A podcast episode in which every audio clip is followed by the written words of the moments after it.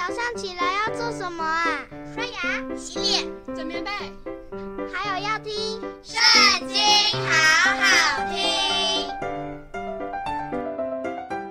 大家好，又到我们读经的时间了。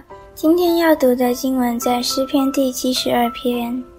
神啊，求你将判断的权柄赐给王，将公义赐给王的儿子。他要按公义审判你的名，按公平审判你的困苦人。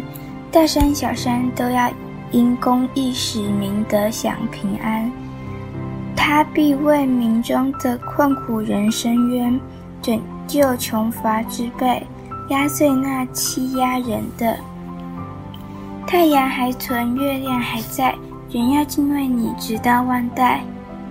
他必降临，像雨降在已割的草地上，甘霖滋润田地。在他的日子，一人要发旺，大有平安，好像月亮长存。他要执掌权柄，从这海直到那海，从大河直到地极。住在旷野的，必在他面前下拜，他的仇敌必压填土。他施和海岛的王要进贡，示巴和西巴的王要献礼物，诸王都要叩拜他，万国都要侍奉他，因为穷乏人呼求的时候，他要搭救；没有人帮助的困苦人，他也要搭救。他要怜恤贫寒和穷乏的人，拯救穷苦人的性命。他要救赎他们脱离欺压和强暴，他们的血在他眼中看为宝贵。他们要存活，示巴的金子要奉给他，人要常常为他祷告，终日称颂他。在地的山顶上，五谷必然茂盛，所结的果实要响动，如黎巴嫩的树林。